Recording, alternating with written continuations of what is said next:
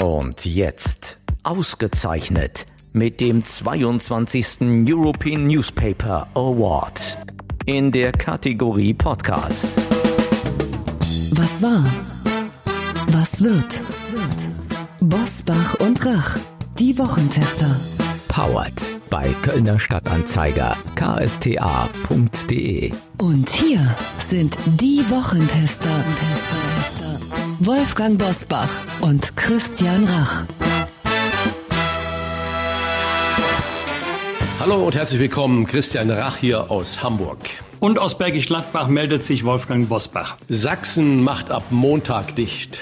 Bayern verschärft den Teil-Lockdown und nach Weihnachten auch noch Nordrhein-Westfalen. Die Länder folgen einer Empfehlung der Wissenschaftlichen Akademie Leopoldina und dem Willen der Kanzlerin. Runterkommen von den hohen Infektionszahlen, das ist das Ziel für die sogenannte Zeit zwischen den Jahren, die in diesem Jahr bis zum 10. Januar dauern wird. Wir sprechen heute Klartext zum Thema Corona-Hilfen, denn je länger der Lockdown dauert, desto schwieriger wird die Lage für viele Unternehmen, auch in der Gastronomie. Was war, was wird? Heute mit diesen Themen. Auf dem Prüfstand der Wochentester. Harter Lockdown. Muss er sofort kommen oder gar nicht? Lahme Corona-Hilfen. Hat die Regierung ihr Versprechen gebrochen? Ausgebremste Gebührenerhöhung setzt die CDU in Sachsen-Anhalt wegen 86 Cent ARD und ZDF aufs Spiel. Als Gäste begrüßen die Wochentester zum großen Gastrogipfel Deutschlands jüngste Sterneköchin Julia Komp und Spitzenkoch Tim Melzer. Hermann Josef Tenhagen, Chefredakteur des Geldratgebers Finanztipp.de, erklärt, wie es aktuell um die Corona-Hilfen steht. Und Sie können eines von zehn Büchern Rachs Rezepte für Weihnachten gewinnen. Das Lösungswort verraten wir Ihnen am Ende des Gastrogipfels. Und auch heute wieder mit dabei unser Redaktionsleiter Jochen Maas, der sich immer dann zu Wort meldet, wenn wir ein klares Urteil abgeben sollen. Hallo und schönen guten Tag aus Köln und zunächst mal ein herzliches Dankeschön an die Jury des European Newspaper Award. 164 Zeitungen aus 25 Ländern haben am Wettbewerb teilgenommen und der Kölner Stadtanzeiger ist mit uns, den Wochentestern, Gewinner des 22. European Newspaper Award in der Kategorie Podcast. Das freut uns natürlich sehr und spornt uns an, für Sie noch besser zu werden. Wir werden angesichts des harten Lockdowns bis zum 10. Januar gleich mit Julia Komp und Tim Melzer sprechen, die beide seit Frühjahr um ihre Restaurants bangen. Gerne hätten wir sie ins Gespräch gebracht mit den zuständigen politischen Entscheidern, um über die praktische Umsetzung der Hilfspakete der Bundesregierung zu sprechen. Doch Bundeswirtschaftsminister Peter Altmaier sagte aus Termingründen ebenso ab wie Bundesarbeitsminister Hubertus Heil und Bundesfinanzminister Olaf Scholz, der noch am 12. November allen, die in ihrer Existenz bedroht sind, schnelle Hilfe zugesagt hat. Der reagierte sogar auf wiederholte Anfrage von uns nicht. Nun ist es völlig klar, dass Politiker in diesen Tagen einen übervollen Terminkalender haben und daher Prioritäten setzen müssen. Wenn sie es denn tun, wunderbar. Doch dass viele Betriebe voraussichtlich noch bis zum Januar auf die Novemberhilfe warten müssen, das stärkt nicht gerade das Vertrauen. Ich bin sicher, heute lohnt es sich auch für Politiker mal ganz genau zuzuhören. Und jetzt starten wir in die Top-Themen der Woche. Wie war die Woche? Wolfgang Bosbach und Christian Rach sind die Wochentester. Tester. Wolfgang, in dieser Woche hat sich die Politik mit gutem Rat fürs Volk fast überboten. Erst empfahl Kanzleramtsminister Helge Braun-Pendlern, sie mögen doch bitte mit dem Fahrrad zur Arbeit fahren, um die überfüllten Busse und Bahnen zu meiden. Dann legte Berlins regierender Bürgermeister Michael Müller nach, indem er meinte, es gebe keinen Grund, sich am 28. Dezember, also nach Weihnachten, einen Pullover noch zu kaufen. Und jetzt hat auch noch die Kanzlerin eine Empfehlung an frierende Schüler ausgesprochen. Ihre Worte, Bewegt euch doch einfach gegen die Kälte, dann ist das Frieren beim offenen Fenster und eisigen Temperaturen wegen Corona kein Problem. Einfach nur blöde formuliert oder gut gemeint? Also es wären sicherlich auch andere Formulierungen möglich gewesen. Gut gemeint, das unterstelle ich allen, die du gerade erwähnt hast. Aber ich glaube nicht, dass man mit solchen Sätzen eine wirkliche Wirkung erzielt. Ich glaube, das geht bei den allermeisten links rein und rechts wieder rauf. Ich habe das selber äh, vorgestern gesehen, muss leider sagen, vor einer Schule in meiner Heimatstadt Bergisch Gladbach. Das dürfte so kurz nach Schulschluss gewesen sein, an Bushaltestellen. Ich schätze mal 50, 100 junge Leute, also keine äh, I-Dötze, sondern junge Erwachsene, die alle dicht beieinander standen. Also ich glaube nicht, dass die Hälfte eine Maske anhatten. Und äh, dann kann die Politik so viel gute Ratschläge erteilen, wie sie will, so viele Regeln aufstellen, wie sie will. Wenn die Einsicht nicht vorhanden ist, sich auch danach zu richten und pandemiegemäß zu verhalten, dann haben alle Bemühungen keinen Sinn. Wie siehst du das, Christian? Der harte Lockdown, der nun kommen wird, vielleicht auch kommen muss, müsste er nicht sofort kommen? Ja, du hast ja gerade schon äh, das Richtige erzählt. Wir erwarten immer nur von denen da oben, in Anführungsstriche, die große Keule.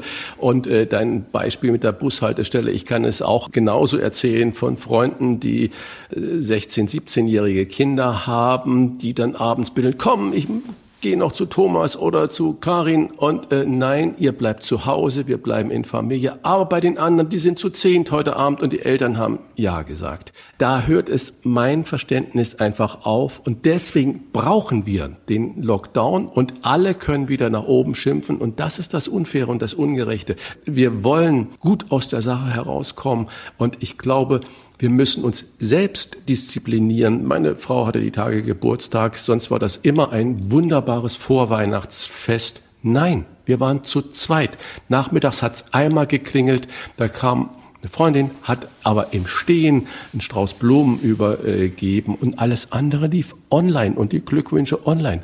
Geht's uns jetzt deswegen schlechter? Nein, das können wir mal aushalten. Deswegen deine Frage, ja, wir brauchen den Lockdown, weil das, was ich von befreundeten Ärzten höre, äh, mit denen ich dann telefoniere und kommuniziere, die sagen, es ist Katastrophe bei uns im Krankenhaus. Es ist wirklich Katastrophe und deswegen haben wir es uns, glaube ich, selber äh, zuzuschreiben, ja, wir müssen es jetzt machen. Frau Christian, äh, Zwischenfrage. Ja.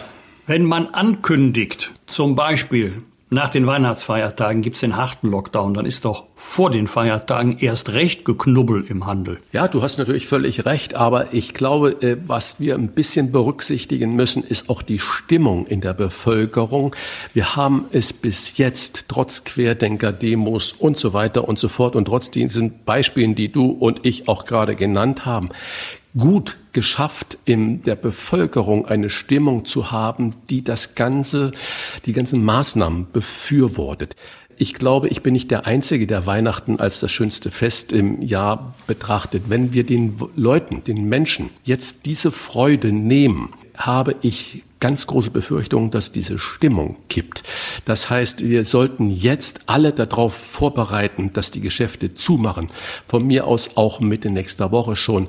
Äh, dann hat jeder noch die Chance, sich was äh, zu bestellen oder sich was äh, selbst abzuholen. Und es müssen nicht immer bergeweise Geschenke unterm Baum liegen, aber Du hast eigentlich äh, völlig recht und äh, wir, wir müssen es tun und ich glaube, die Geschäfte jetzt rappelvoll teilweise mussten. Das habe ich in Hamburg gehört. Äh, Christian, Gesch Geschäfte geschlossen Christian, werden. Unter uns ja. ist es bei Rachs auch so wie bei Bosbachs. Also dieses Jahr schenken wir uns aber nichts. Und am Heiligabend äh, sagt sie dann, guck mal, eine Kleinigkeit, die möchte ich dir aber doch schenken und ich sage, ich habe auch was dabei. Ja, genau so ist es, Wolfgang. Und das ist auch das Schöne.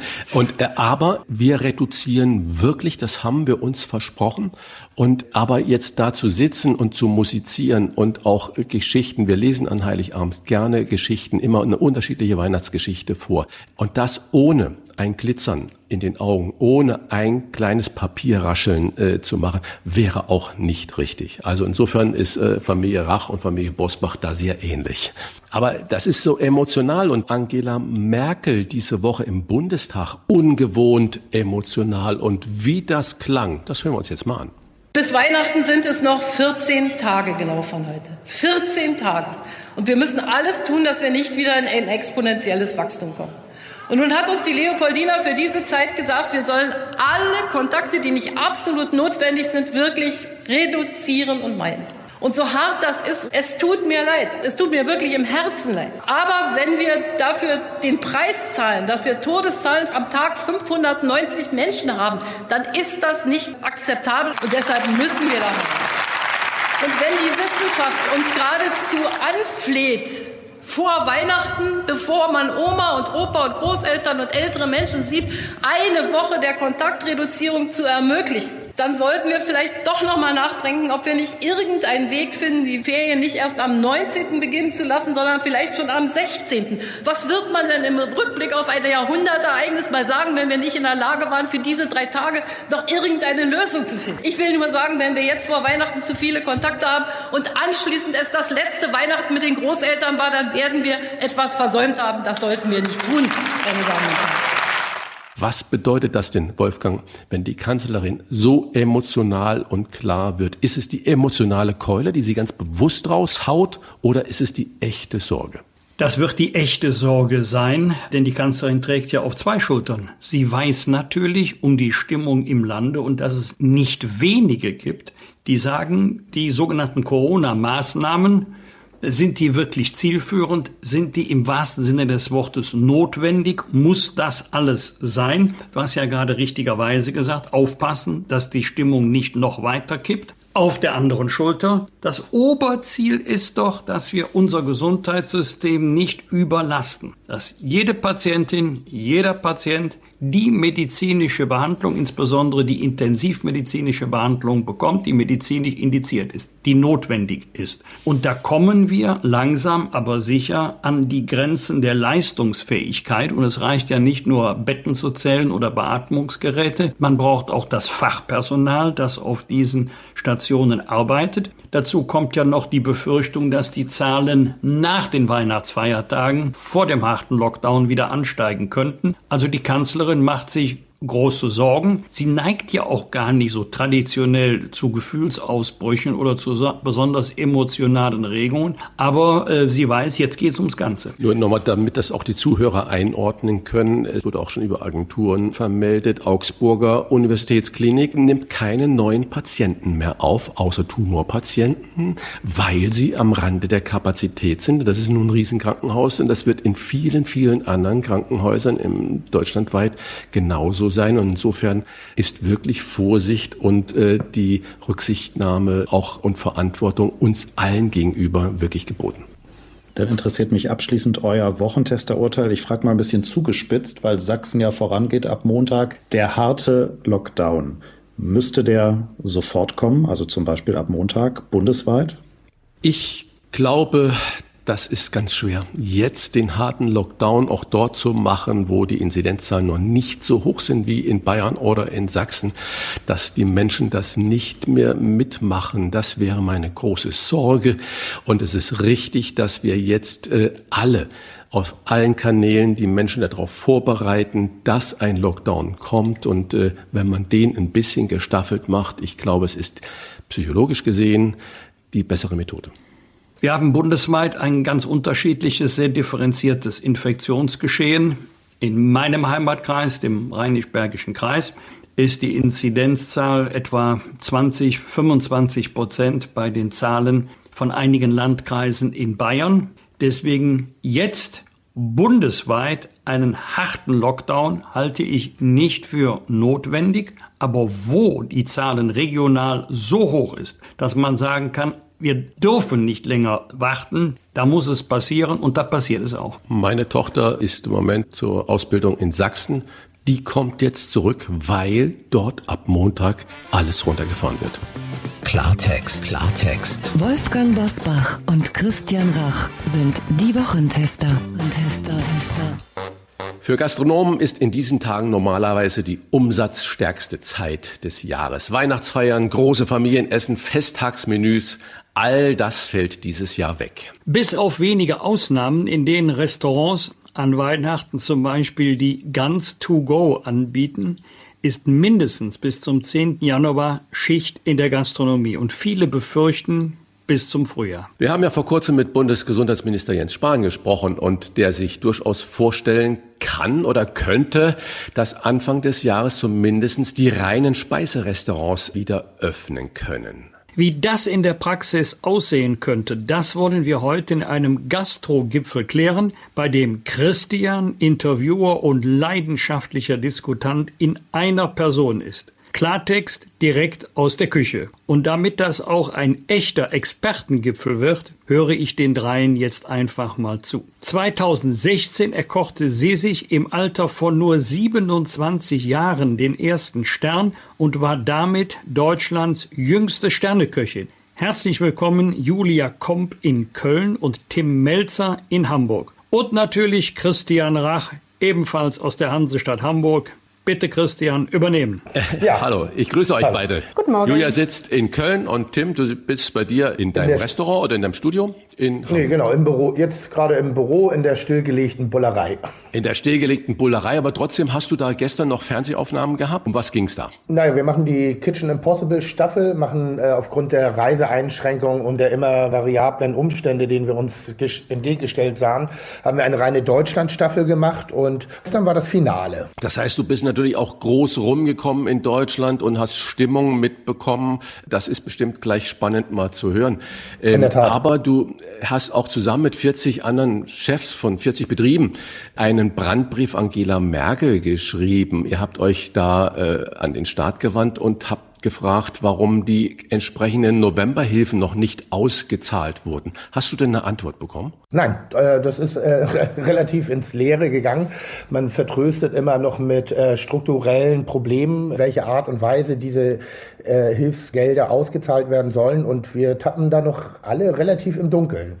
Wir wissen noch nicht, unter welchen Bedingungen, unter, mit welchen Maßnahmen und auch immer noch nicht in welcher Höhe. Julia, wie ist das bei dir? Wie viele Mitarbeiter warten bei dir denn in deinem Restaurant auf Geld? Ich habe von ein, zwei anderen Kollegen gehört, dass es so kleine Abschlagszahlungen von 10.000 Euro gegeben hätte. Ist da bei dir schon irgendwas angekommen? Also bis jetzt haben wir noch kein Geld bekommen. Wir sind ähm, ja knapp 30 Mitarbeiter, das ist natürlich schon einiges. Klar, im Sommer haben wir halt super viele Überstunden gemacht, die jetzt langsam abbezahlt werden und auch Urlaub haben wir noch. Also nach dem Dezember ist auf jeden Fall alles verbraucht und bis jetzt noch kein Geld in Sicht. Du warst ja vor einem Jahr auf Weltreise und wolltest in diesem Jahr mit deinem eigenen Restaurant, das heißt Lokschuppen in Köln, richtig durchstarten. Und jetzt zwingt dich äh, Corona eigentlich zum zweiten Sabbatical, wie man ja äh, sagen könnte.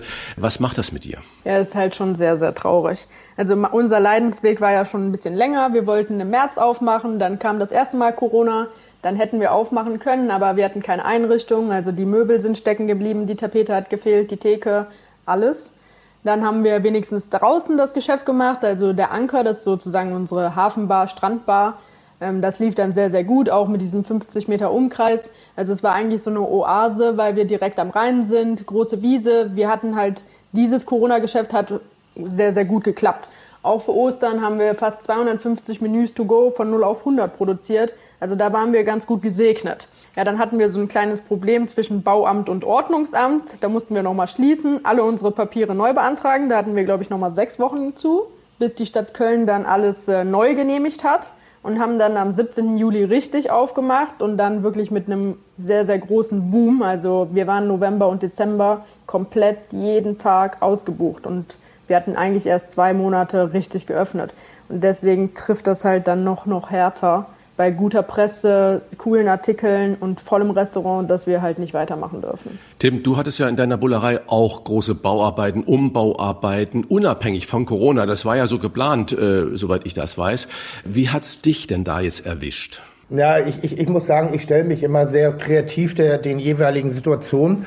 Dadurch, dass wir die Schließung hatten, hatten wir einen gewissen Zeitraum, hatten eigentlich ein gutes Gefühl, wieder gut in das Business einzustarten. Wir hatten wieder sehr schöne Gastroabende und ich bin eher persönlich betroffen. Mir fehlt meine Tätigkeit. Ähm, ich bin momentan gezwungen, unternehmerisch auf vielen Feldern aktiv zu sein und zu bleiben, um eben auch die Gehälter meiner Mitarbeiter in voller Höhe garantieren zu können. Das ist mein oberstes Ziel. Bei mir setzt jetzt die Krise eher Kreativität frei, weil ich, ich bin kein Mensch, der lange rumjammert und äh, ich brauche das mal. Da muss man sich einmal auskotzen und dann wird anders agiert und das gelingt uns momentan mit unserer unserer äh, Energie und der Kreativität eigentlich ganz gut. Das ist ja natürlich toll zu hören, aber es gibt ja nur mal ein paar Zahlen für unsere Zuhörer, damit sie wissen, dass die Gastronomie nicht nur aus Tim Melsers und Koms besteht, sondern die Gastronomie hat äh, 2,3 Millionen Menschen in Deutschland beschäftigt. Der Gesamtumsatz lag 2019 bei knappen 100 Milliarden Euro Umsatz. Und wenn ich jetzt die Veranstaltungsbranche, die ja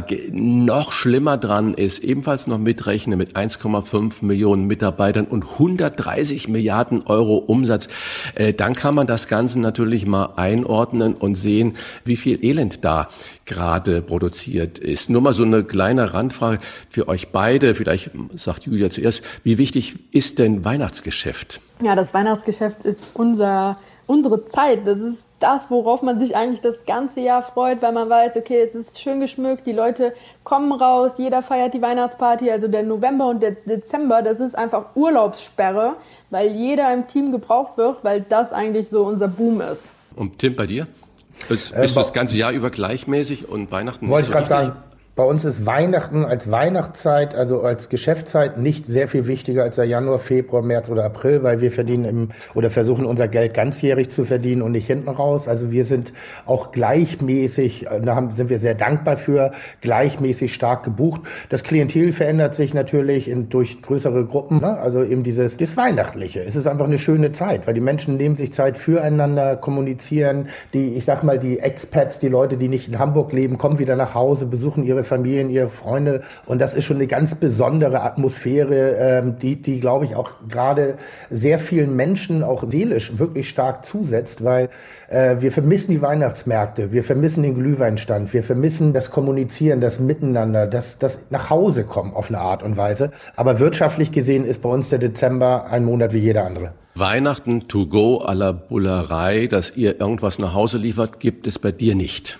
Doch, doch. Wir haben ja, äh, wir haben, sind ja auch ins Boxengeschäft eingestiegen. Da muss ich erstmal ein, ein großes Kompliment an die Kollegen aussprechen, die damit gestartet sind, die das angefangen haben. Die haben mir da ein Feld äh, eröffnet, wo ich gedacht habe, boah, funktioniert das überhaupt? Mein Essen ist doch so auf, auf die Minute gekocht und wir machen ja Steaks und wie willst du sowas verschicken? War ich am Anfang ein bisschen sperrig und dann aber eben aufgrund der Länge der Situation, dass wir vor März keine normale Gastronomie ausüben dürfen und mussten einfach uns auch eben der Situation stellen und sind ins Boxengeschäft eingestiegen. Und bei uns kann man neben so ein paar Bullerei-Klassikern unter anderem auch eine wunderschöne Weihnachtsente bestellen. Die ist vorgegart, die ist gebrindet, also in Salz eingelegt, dann ist sie vorgegart, äh, mit einer schönen Kochanleitung, Rotkohl dazu, Klöße noch zum, zum Erwärmen, plus ein paar Sachen, wo man auch noch persönliche Kreativität walten lassen kann. Und das wird auch sehr dankend angenommen. Julia, wie sieht das bei dir aus? Philly Wellington to go? Ja, genau. Lecker. Wir haben äh, bis jetzt ja, also Ostern sind wir damit gestartet. Wir haben also wenn ich was mache, dann mache ich es eigentlich immer ähm, von Anfang an richtig. Und da haben wir gesagt, okay, wir machen eine Videoanleitung.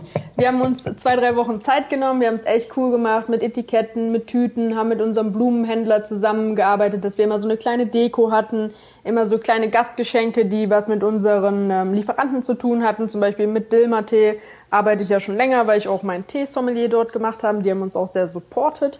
Und dann haben wir halt gesagt, okay, wir fangen halt an, die Kleinigkeiten zu verpacken. Wir machen den Leuten ein Video für zu Hause, dass sie sich angucken können und dann wissen, wie die Gerichte zubereitet werden. Und es war schon wirklich, wirklich krass cool zu sehen, wie schön die Leute auch ihre Teller zu Hause anrichten konnten. Und das Feedback war auch wirklich im Frühling sehr, sehr gut. Also die Bestellungen sind förmlich explodiert. Und zum Schluss wusste ich gar nicht mehr, wohin ich es eigentlich packen soll, denn die To-Go-Boxen und ähm, die ganze Verpackungsszene war ja eigentlich leer. Also Handelshof, Metro und die ganzen großen Supermärkte waren ausgekauft. Also es gab nichts mehr. Aber ähm, das kam sehr gut an. Da muss man halt irgendwann überlegen, ist es nachhaltig, das alles zu verpacken. Aber wir haben wirklich viele Sachen versucht in ähm, ja, Papierboxen zu verpacken, aber komplett schafft man es fast nie. Das klingt ja gerade so, als wäre das mehr als ein Tropfen auf den heißen Stein. Ist das eine Methode, die ihr beiden möglichst allen Gastronomen empfehlen könntet? Jein. Also ich würde sagen, wenn man äh, viele Stammgäste hat, die werden das alle annehmen. Und die werden vielleicht einmal die Woche oder alle zwei Wochen was holen, egal in welcher Form, ob es eine Kleinigkeit ist, weil wir hatten halt im Anker auch noch normales Essen für jeden Tag, wo unsere Nachbarn halt zum Mittagessen kamen oder zum Abendessen. Die haben sehr supported. Aber man muss halt viele Bestellungen haben, damit sich dieser ganze Aufwand lohnt. Man braucht zwei Tage zur Produktion für 100 Portionen. Man muss alles verpacken. Die Logistik halt, wie viele Zweierportionen brauche ich, wie viele Dreier, wie viele Vierer. Die ganzen Tüten oder Boxen packen ordentlich verwahren und dann halt auch die Abholung irgendwie so garantieren, dass alle zufrieden sind und nicht auf einmal 20 Leute vor der Türe stehen, die ihre Tüten abholen möchten. Also Tim, es ist schon sehr viel Aufwand. Tim, du hast kürzlich bei Markus Lanze darauf hingewiesen, dass es wirtschaftlich keinen Sinn macht, ein Restaurant auf Standby zu halten. Erklär mal das bitte unseren Hörern und Hörerinnen, warum du eigentlich ganz geschlossen hast? Es ist ja eine relativ einfache Rechnung und da weißt du ja auch genau, wovon ich rede oder jeder Gastronom weiß das, dass wir eigentlich erst hinten raus mit einer guten Belegung Geld verdienen, dass wir mit einer Teilbelegung kein Geld verdienen. Bereitstellungskosten für Miete, Versicherungen, Personal, Mitarbeiter, Strom, Ab Müllabfuhr etc., die verteilen wir ja ganz monatlich auf den einzelnen Preis pro Gericht. So, und wenn du dann eben nicht unter Vollbelastung arbeiten kannst, sind die Kosten eben so hoch, dass sie eher eben ja, im, im, ins, ins wirtschaftliche Minus führen, als dass da auch nur ansatzweise äh, Geld mit verdient werden kann. Denn schlussendlich ist ja dem Gast egal, äh, unter welchen Bedingungen wir äh, in dem Moment arbeiten müssen oder arbeiten können und dürfen. Denn er hat das gute Recht und auch den, natürlich den Anspruch, äh, in der Sekunde oder in der Minute, in der er das Restaurant betritt, einen vollen Service zu bekommen. Und ich kann eins nicht einsparen, das ist die Manpower. Und ich kann auch nicht den Laden nur halb öffnen. Ich habe einen ganzen Raum und der muss auch ganz geheizt werden, der muss ganz gelüftet werden. Ich muss Hygienekonzepte inzwischen auch finanziell noch mit auf die, äh, habe ich auch noch auf den Schultern zu tragen.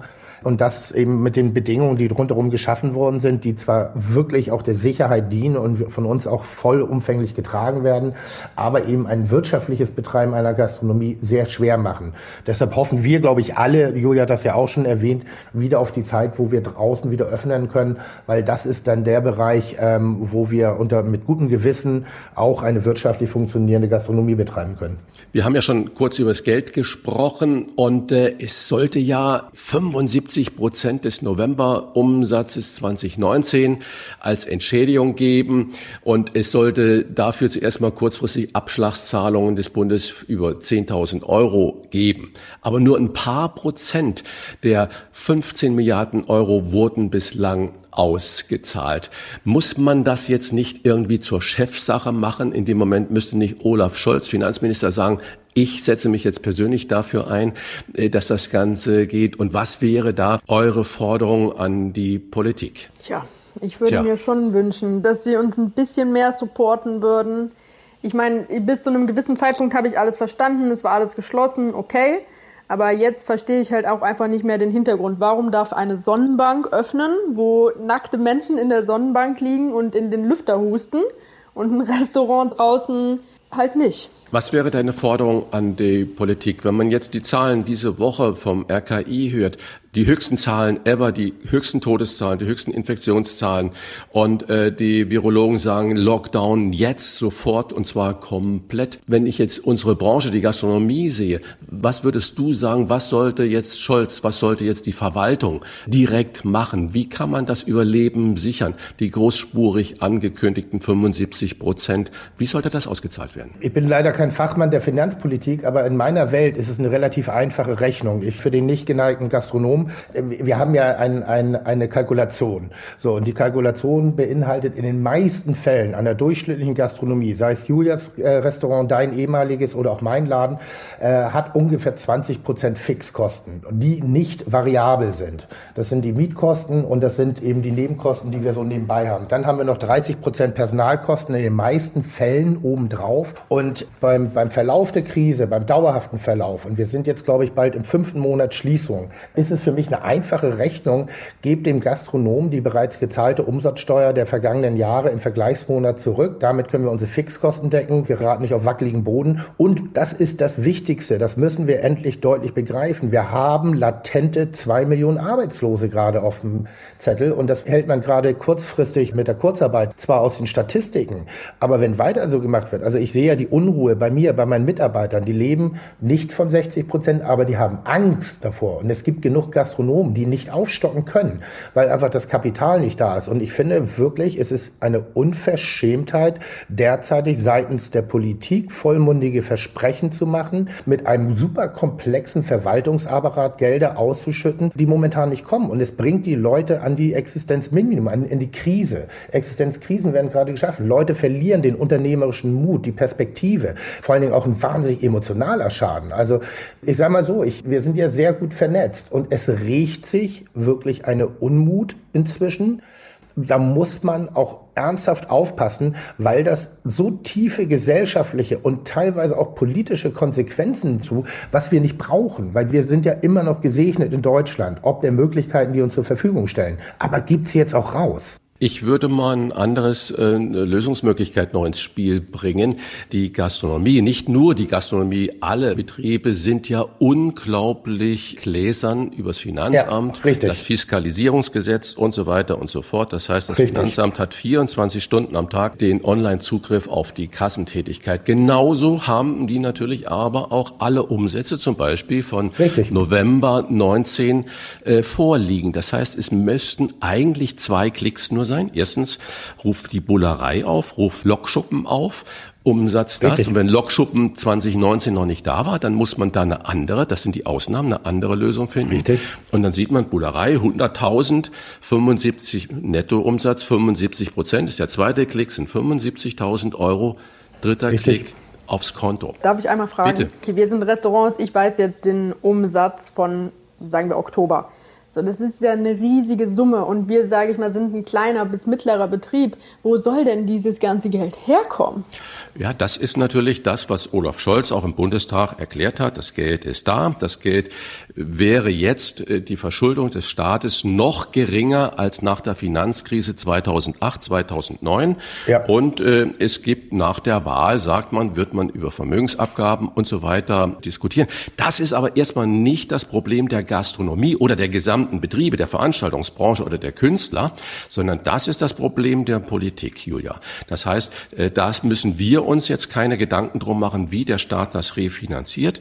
Wenn der Staat natürlich verordnet, ihr dürft nicht mehr arbeiten, ihr dürft keine Menschen mehr beschäftigen, ihr dürft keinen Umsatz mehr machen, per Verordnung, dann muss er natürlich für den Ausfall äh, sorgen. Und was ich halt wirklich nicht verstehe, Tim hat die Umsatzsteuerregelung äh, ins Spiel gebracht, ist eine wunderbare Idee, die kann man ebenfalls spielen, aber es ist völlig simpel, wäre das und zwar ohne eine Überforderung der Ämter, ohne eine Überforderung der Antragsteller.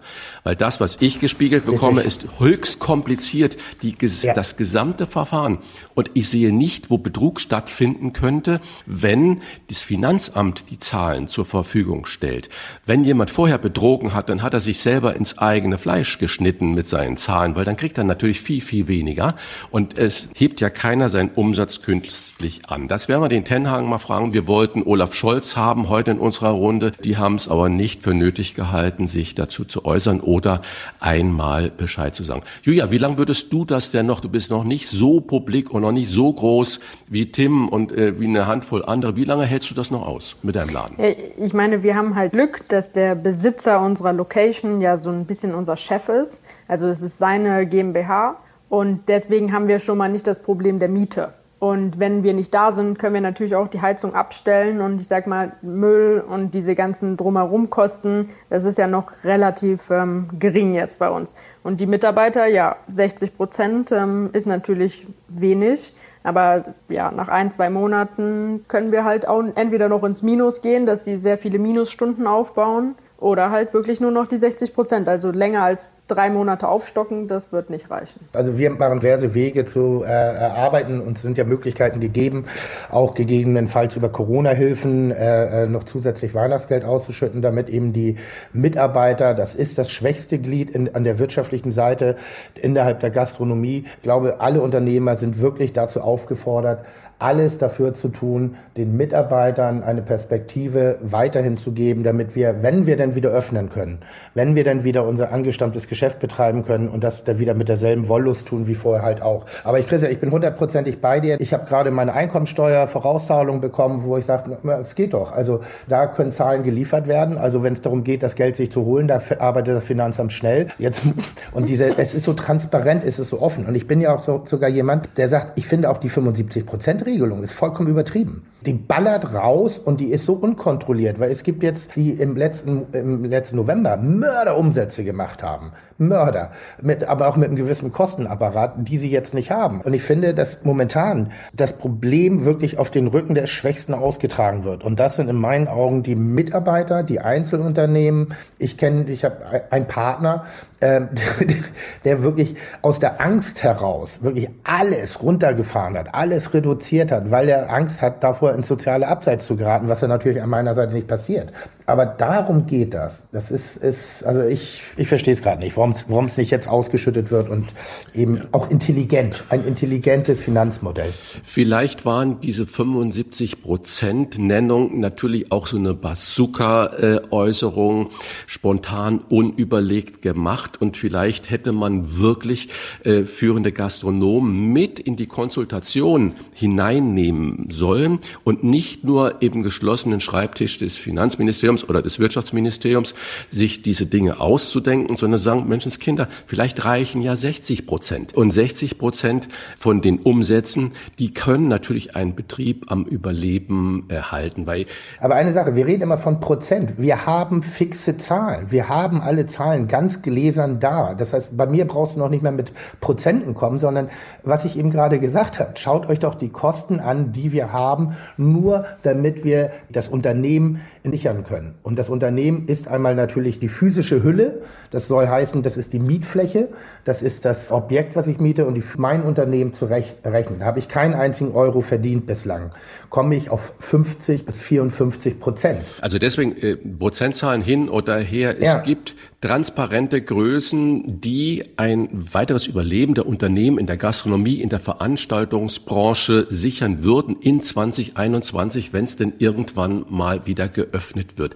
Was ist denn eurer persönliche Meinung. Was glaubt ihr, wann wird es den Startschuss wieder geben? Wann dürfen die Restaurants wieder öffnen? Julia, was glaubst du? Ich glaube, die Meinungen sind da gespalten. Man hört, glaube ich, so Worst-Case-Szenarien, dass es halt erst um Ostern wieder was wird. Aber ich hoffe eigentlich schon früher. Ich meine, wir wohnen hier in der Karnevalshofburg. Ich hoffe, dass nach Karneval wir wieder weitermachen können. Also Ende Februar. Tim, was wäre deine Hoffnung? Also ich, ich würde bitten um eine langfristige oder, oder eine, eine wirklich verlässliche Aussage, denn wie gesagt, eine, eine Gastronomie lässt sich nicht immer in fünf Minuten wieder hochfahren oder äh, äh eben neu gestalten. Ich gebe ich geb für mich persönlich sicher auf März sicher. Ich werde erst im März wieder öffnen und mit allen anderen Szenarien setze ich mich überhaupt nicht mehr auseinander, weil wenn ich mich darauf verlasse, was die Politik entscheidet, dann mache ich mich zum Spielball professionellen Unwissens. So und das kann ich nicht. Das widerstrebt mir so sehr. Deshalb äh, ich denke, es ist März und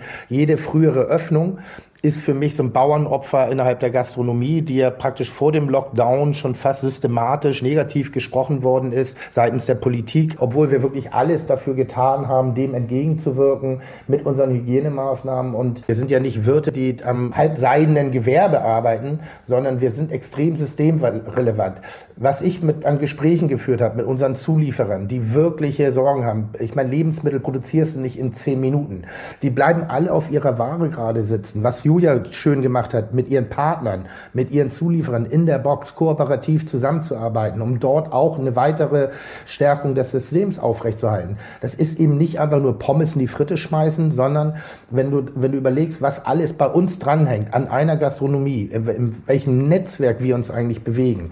Und manchmal habe ich den Eindruck, dass die Politik sich davon also überhaupt keinen Gedanken macht. Also wäre doch die erste Forderung an die Politik, liebe äh, Freunde der Handlung, zieht doch bei euren Entscheidungen Entscheidungen, Fachleute, nicht nur Bitte. der großen Verbände dazu, sondern wirklich Menschen, die tagtäglich in der Praxis damit zu tun haben, die wissen, von was sie reden und Richtig. wo es nicht darum geht, sich die Taschen damit voll zu machen, sondern wo Absolut. es ums nackte Überleben geht und wo du zum Beispiel als Unternehmer, Julia als Unternehmerin und viele Tausende, äh, Hunderttausende äh, in Deutschland, wir haben übrigens 230.000 äh, gastronomische Betriebe in Deutschland und ich kenne keinen, der sagt, äh, er möchte irgendwas umsonst vom Staat haben, sondern die brennen eigentlich alle nur darauf, wieder loslegen zu können mit kreativen Modellen. Die Politik muss natürlich diese führenden Köpfe mal mit ins Gespräch nehmen und sich nicht nur auf Glühweinwanderungen wieder äh, kaprizieren und sagen, das müssen wir jetzt auch noch verbieten, dass die Glühweinstände in der ganzen Stadt wieder Corona-Hotspots werden. Also da macht man sich unglaublich einfach und hat Buhmänner und muss selber gar nichts entscheiden. Ja, eine, eine Bitte hätte ich noch an die Politik. Wenn ich als Unternehmer, und die Bullerei ist ein Schlachtschiff, ne?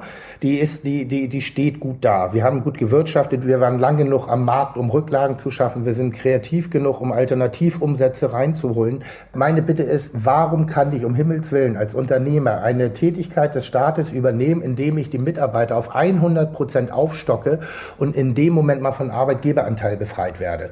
Das ist das Schizophrene. Ich darf auf 80 Prozent aufstocken. Wenn ich auf 100 Prozent aufstocke, werde ich wieder mit einem Arbeitgeberanteil äh, belastet. Jungs, ich helfe. Ich möchte mein Schicksal, das Schicksal meiner Mitarbeiter eigenständig kreativ gestalten. Und selbst auf dem Wege werden mir noch Steine in den Weg geschmissen. Da verliere ich irgendwann das Unverständnis.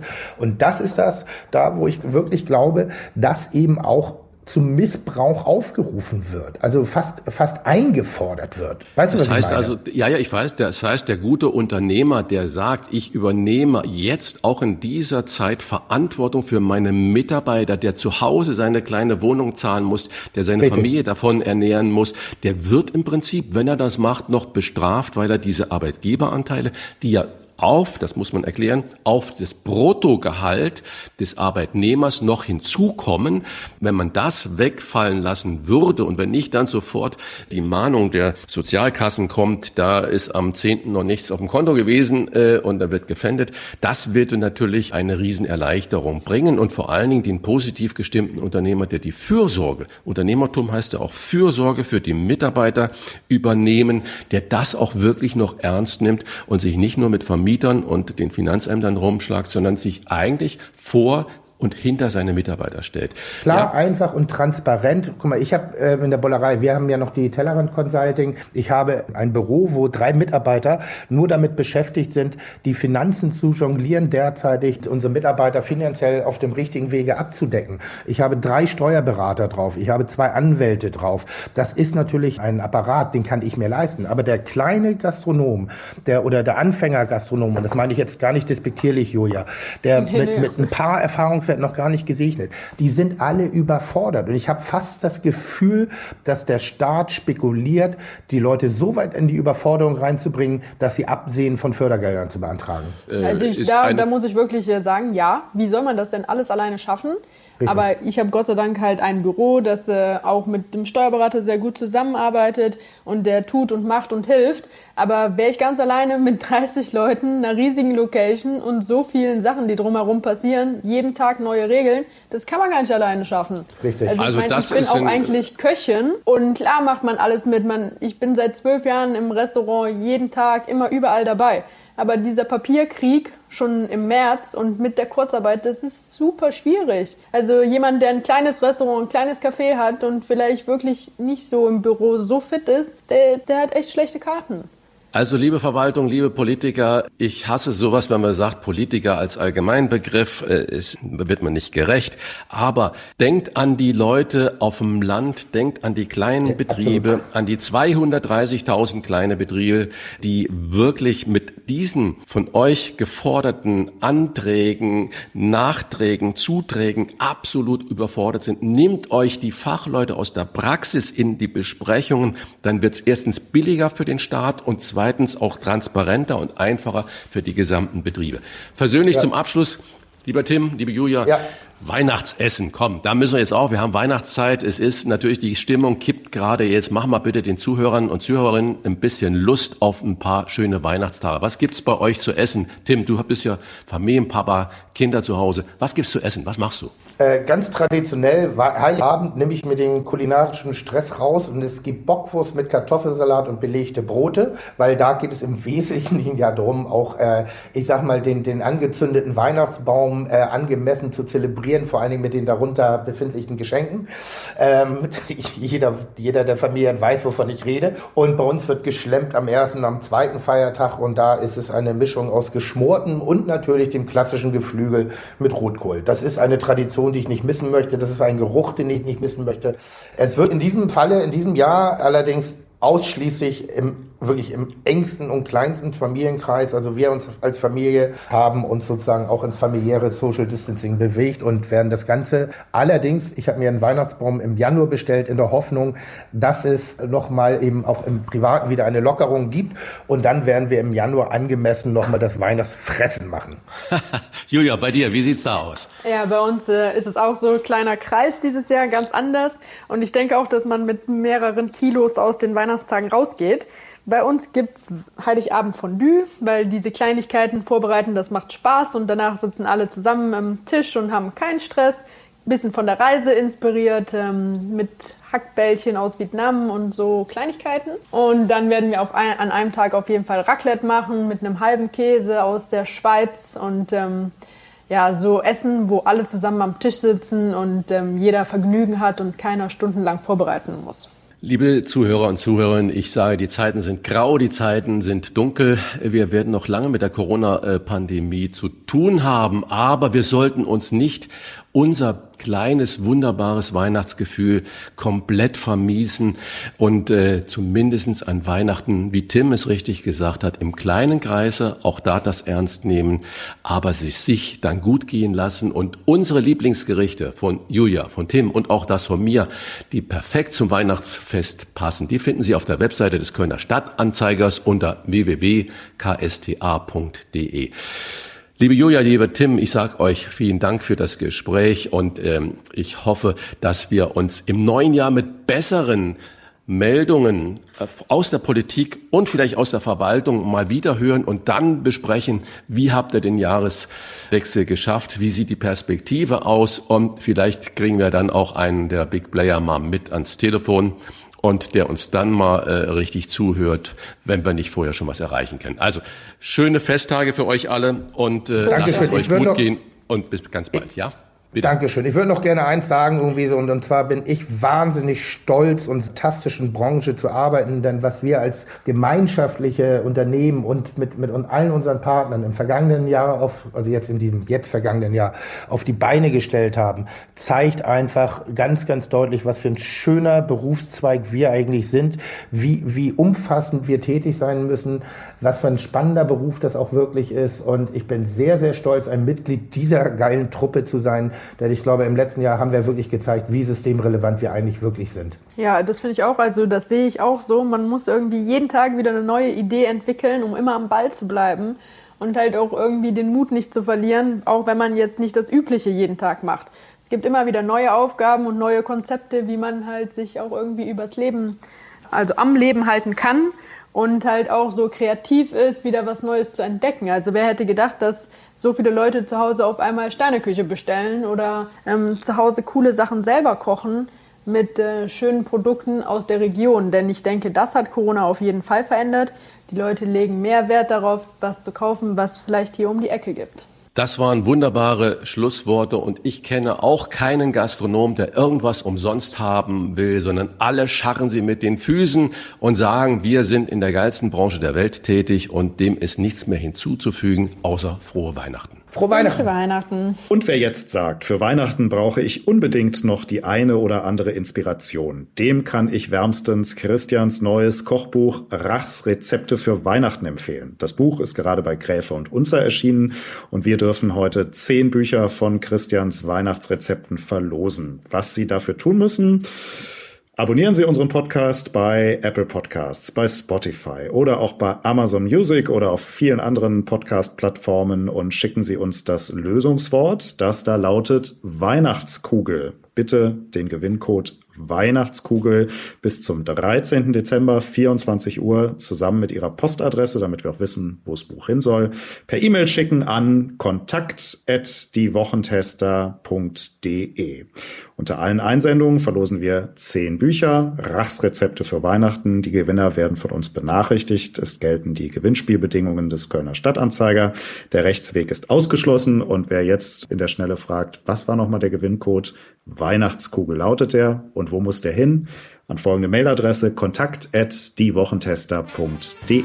Viel Glück! Fragen wir doch, fragen wir doch. Wolfgang Bosbach und Christian Rach sind die Wochentester. Tester, Tester. Ich habe gerade mit Tim Melzer und Julia Komp darüber gesprochen, wie verzweifelt die Gastronomen sind über die verspätete Auszahlung der Novemberhilfen. Und wie gestern Nachmittag jetzt gerade auf Druck von vielen Unternehmen bekannt wurde, soll die Soforthilfe auf 50.000 Euro jetzt erhöht werden. Bisher hat man immer äh, über 10.000 Euro Abschlagszahlung gesprochen. Und nun wollen wir die Fragen erweitern.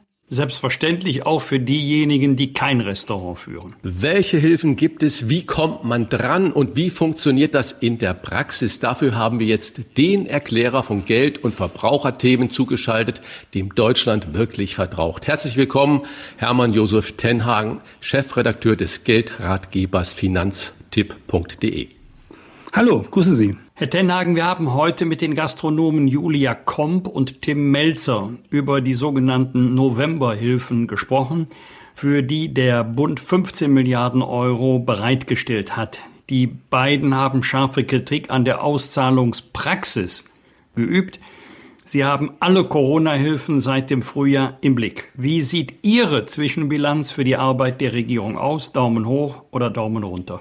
Also in dem Fall eher Daumen runter. Ähm, also die, äh, dieses Programm, diese Novemberhilfe, sagt ja im Prinzip bekommst du Geld und zwar relativ viel Geld und zwar auch in einer Struktur, die vernünftiger ist als bei einigen der anderen Hilfen zwischendrin, aber im Konkreten eben nicht. Ich habe gestern mit dem Bundeswirtschaftsministerium gesprochen, da hieß es, 450 Millionen seien ausgezahlt worden. Sie haben eben von 15 Milliarden geredet, das sind 2,5 Prozent. Also diese Abschlagszahlungen machen 2,5 Prozent von dem aus, was man gedacht hat, was an Novemberhilfen möglicherweise erforderlich ist. Eine Abschlagszahlung von 2,5 Prozent machen Sie bei keinem Handwerker. Das funktioniert so einfach nicht. Und heute ähm, ist, heißt es ja dann, es soll jetzt mehr gezahlt werden. Und dann habe ich eben mit dem Ministerium nochmal gesprochen, habe einfach gefragt, und, und, wie ist das jetzt jemand, der beantragt hat und der jetzt einen Abschlag bekommen hat? Äh, muss der denn jetzt sich nochmal kümmern, äh, dass er jetzt äh, den erhöhten Abschlag bekommt für November? Erste Antwort ja, zweite Antwort nach anderthalb Stunden nein. Das wird so programmiert, dass der das automatisch bekommt. Sie haben aber gerade ähm, schon das Stichwort gesagt, wenn ich da kurz reingehen darf. Programmiert, wie kann man eigentlich so vollmundig diese Hilfen versprechen, ohne so ein Softwareprogramm überhaupt programmiert zu haben? Naja, das ist, wissen wir ja alle miteinander. Corona, das läuft sozusagen im Zwei-Wochen-Takt und die haben nicht im Sommer die Zeit genutzt äh, für eine zweite Welle, die ja alle irgendwie eher weggeredet haben, sich tatsächlich vorzubereiten. Was sie gelernt haben bei der Novemberhilfe, und das muss man ihnen auch zugutehalten, das finde ich auch gut, dass natürlich für Unternehmer oder für, für Unternehmen und Unternehmer es auch dazu gehört, dass die irgendwo von leben müssen. Die müssen nicht nur ihr Büro unterhalten, sondern die müssen auch Brötchen kaufen. Und äh, da hat man, glaube ich, auch von den Briten gelernt. Also die Briten haben ja von Anfang an für ihre Kleinunternehmer äh, und Unternehmerinnen äh, das Programm so gehabt, dass sie gesagt haben, 70, 80 Prozent von dem, was du im Durchschnitt äh, verdient hast in den letzten Jahren, das können, wissen wir vom Finanzamt. Du hast beim Finanzamt deinen Verdienst angegeben. Wir geben dir, wenn du aus Corona-Gründen jetzt das Geld nicht verdienen kannst, 70 bis 80 Prozent davon, maximal 2500 Pfund. Und das ist eine sehr kluge, vernünftige Regelung gewesen. Und da hat man ein bisschen was abgeguckt. Aber natürlich ist das so, die haben das dann dem Finanzamt überlassen in Großbritannien. Da gibt's dann schon die, die, diejenigen, die wissen, wie viel Geld da gezahlt werden muss. Hier versucht man dann immer noch mal noch ein Stückchen das neu und anders zu strukturieren und das hilft dann an der Stelle im Konkreten beim Zahlen nicht. In unserem Gespräch gerade mit äh, Tim Melzer und Julia Komp haben wir genau das thematisiert. Das Finanzamt hat doch alle Zahlen vorliegen. Wir haben eine Fiskalisierung, wie sie besser und transparenter und genauer nicht sein kann. Warum kann man nicht auf zwei Knopfdrücke hin, äh, zum Beispiel November 19 aufrufen, dann kann man alle Gewinne wegmachen und die überlebensnotwendigen Kosten hat das Finanzamt auch vorliegen. Zweiter Knopfdruck, die werden eruiert, dritter Knopfdruck, die Summe wird überwiesen. Warum ist das so kompliziert? Da fragen Sie jetzt den Falschen. Ähm, eigentlich müsste man das natürlich die Finanzämter fragen, aber die werden ja dann auch nicht alle zentral gesteuert. Erstens, das ist so ein bisschen ein Föderalismusproblem, glaube ich auch. Und das Zweite ist natürlich auch, dass so mancher von den Menschen äh, noch nicht mal seine äh, Erträge für 2019 richtig angegeben hat. Da gibt's auch durchaus das ein oder andere an, an Loch, was auch gerade von Selbstständigen ich so mitbekommen habe in den vergangenen Monaten. Und dann hat man ja versucht, einzelfallgerecht zu werden. Und Helge Schneider, wunderbar, hat an den Finanzminister geschrieben, aber ich habe im November 2019 gar keine Einnahmen gehabt, weil Künstler machen manchmal auch Proben, bevor sie auf Tournee gehen. Und das Finanzministerium schrieb zurück, überhaupt kein Problem. Wir können auch den Durchschnitt deiner Einnahmen aus 2019 äh, nehmen, also durch zwölf teilen und dann kriegst du den da. Das war auch wieder was vollmundig, weil das muss man natürlich auch abbilden können hinterher. Herr Tenhag, wir wollen heute unseren Hörerinnen und Hörern einen Überblick geben, welche Corona-Hilfen es gibt und würden auch hier gerne ein Beispiel besprechen, das uns der Hörer Axel Dahmen zugesandt hat. Er ist freiberuflicher Softwarearchitekt und hat in diesem Jahr, also 2020, noch kein einziges neues Projekt bekommen. Im vorigen Jahr war er gut im Geschäft. Er ist deshalb sogar für ein Jahr nach Zürich gezogen, um dort zu arbeiten. Und er hat uns geschrieben, das bedeutet für mich im Rückschluss, dass keine der Corona-Hilfen für mich in Frage kommt, da ich im letzten Jahr 19 keine Umsätze in Deutschland getätigt mm. habe, sondern in der Schweiz. Das mm. ist mhm. bestimmt ein Sonderfall, aber trotzdem schön blöd für mich, sagt der Damen. Insbesondere, dass sich der Arbeitsmarkt für Freiberufler voraussichtlich ja auch im kommenden Jahr nicht erholen wird. Ist das so? Das ist in der Tat ein Problem. Das, und das ist gar nicht so sehr ein Einzelfall. Also insbesondere in der Musikbranche oder bei den Künstlern ist das ganz häufig so, dass die natürlich an deutschsprachigen Bühnen im Zweifel Deutschland, in der Schweiz und in Österreich arbeiten, zum Teil eben auch äh, irgendwo in Europa.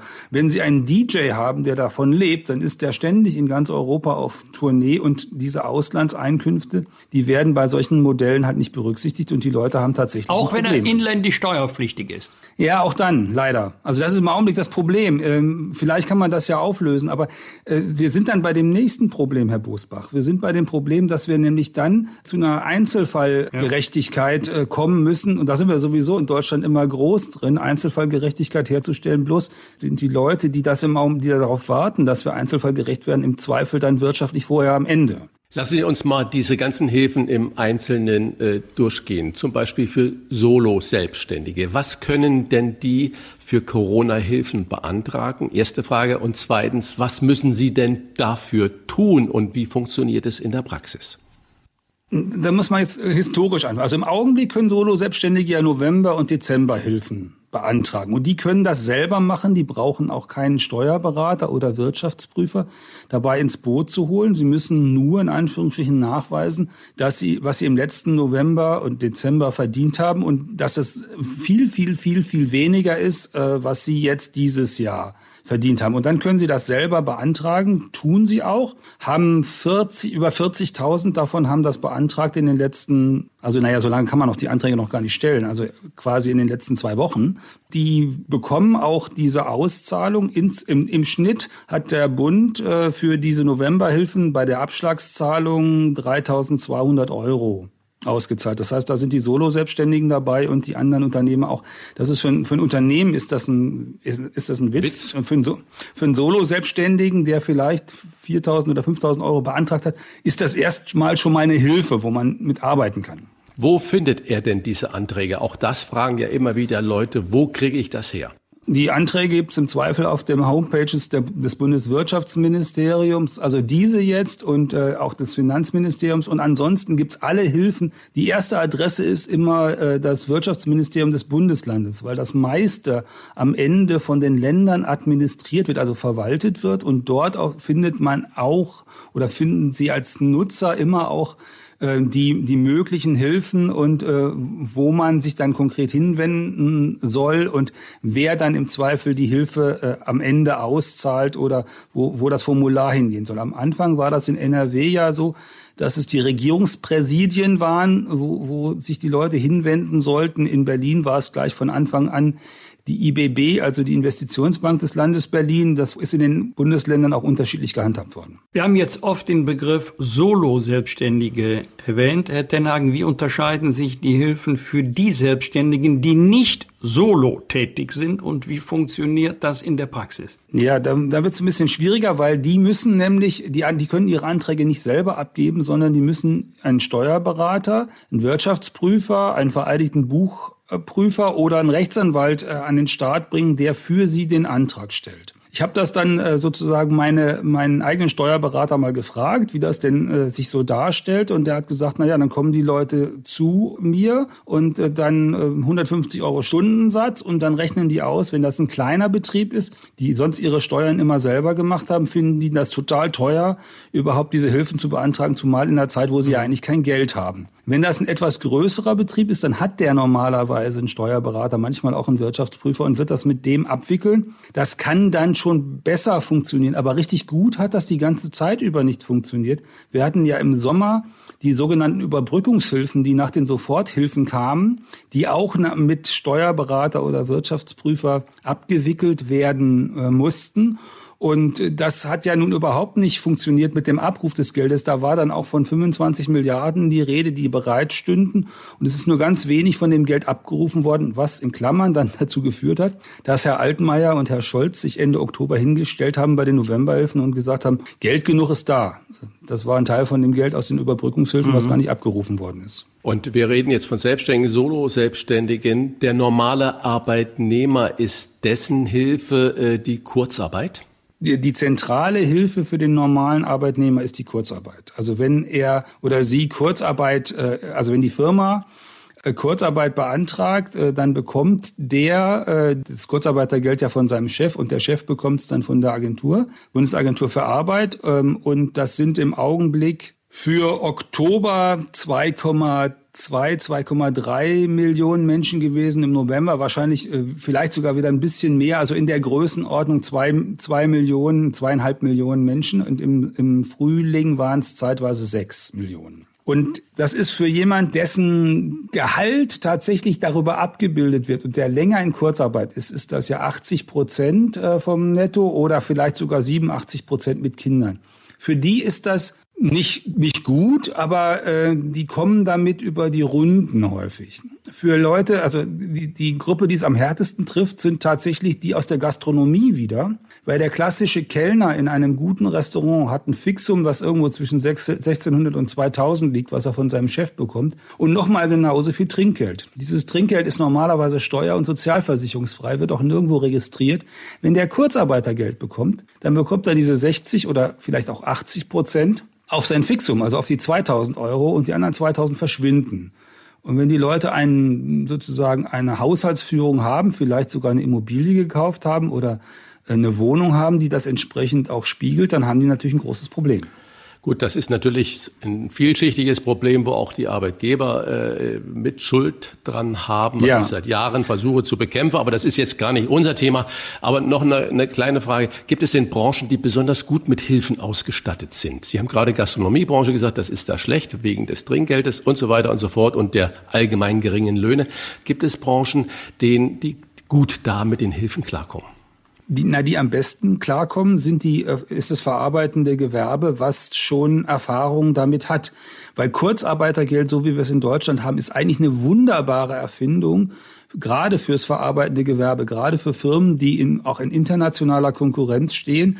Ganz Europa macht das deutsche Kurzarbeitermodell nach, weil, die, weil wir in Deutschland nach der Finanzkrise 2008, 2009 alle äh, Leute in Kurzarbeit geschickt haben, die in Kurzarbeit mussten. Und als die Krise vorbei war, sind die Unternehmen durchgestartet mit der gleichen Belegschaft. Das heißt, alle Experten und Expertinnen waren am Platz und äh, sind dann durchgestartet und haben der deutschen Industrie deutliche Startvorteile nach der Krise verschafft. Deswegen haben alle anderen jetzt, äh, also in dieser Krise, abgeguckt und gesagt, das mit der Kurzarbeit, das müssten wir doch auch können. Die Briten haben abgeguckt, die Franzosen haben abgeguckt, die Spanier haben abgeguckt. Also das ist eigentlich auch auch ein wirklich gutes Modell. Kurzarbeit ist eigentlich ein sehr vernünftiges Modell, wenn die Krise nicht zu lange geht. Gucken wir mal auf die andere Seite der Medaille. Gibt es denn Berufe oder Branchen, bei denen Sie sagen würden, also da muss Olaf Scholz noch mal hingucken, die sind bis jetzt von der Politik nicht ausreichend oder vielleicht gar nicht berücksichtigt worden? Hm.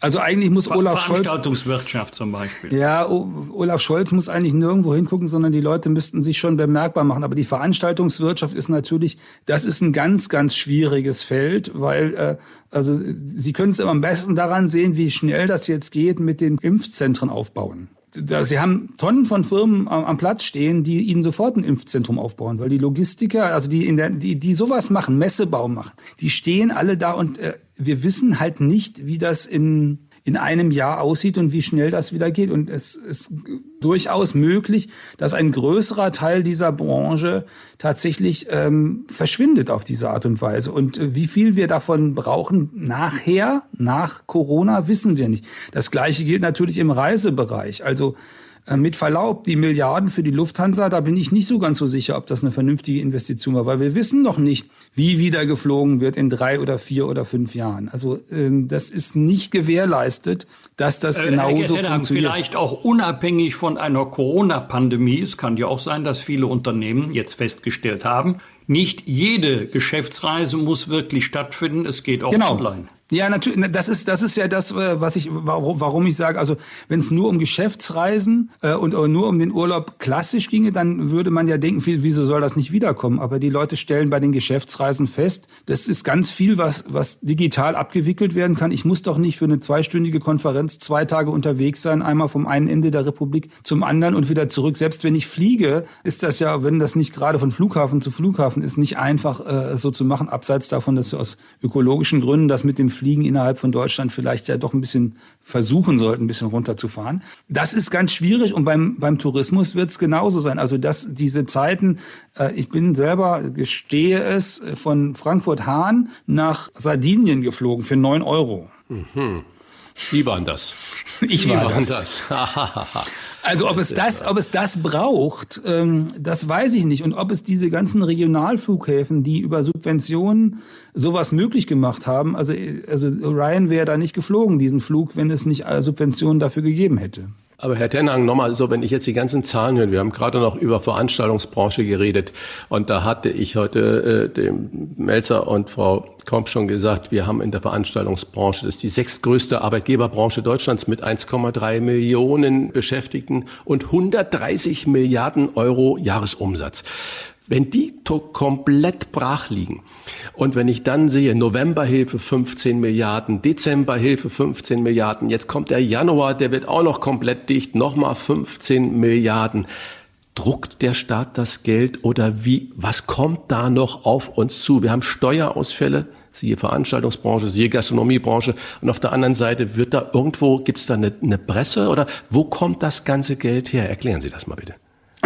Also e-, ehrlich gesagt, da halte ich es mit der Regierung. Ich glaube, an dem Geld wird es in der Bundesrepublik erstmal noch nicht scheitern. Ähm, Im Augenblick ist es ja so, dass, äh, dass es äh, an ganz vielen Stellen äh, das Geld noch nicht mal abgerufen wird, was da bereitgestellt wird. Die Frage ist, ist eher, äh, subventionieren wir dann irgendwann auch Geschäfte, die dann trotzdem nicht wiederkommen? Und hindern wir Leute daran, sich jetzt schon ernsthafte Gedanken darüber zu machen, dass ihre wirtschaftliche Zukunft nicht in dem Bereich liegt, äh, wo sie jetzt gerade aktiv gewesen sind in der letzten Zeit. Also, und geben wir dafür viel Geld aus. Die, die 15 Milliarden für diesen Monat, die werden uns an der Stelle nicht das, ähm, das Rückgrat finanziell brechen. Also da hätte ich jetzt nicht so die ganz großen Bedenken, ehrlich gesagt. Auch in der Addition der gesamten Summen nicht. Auch in der Addition der, der gesamten Summen nicht.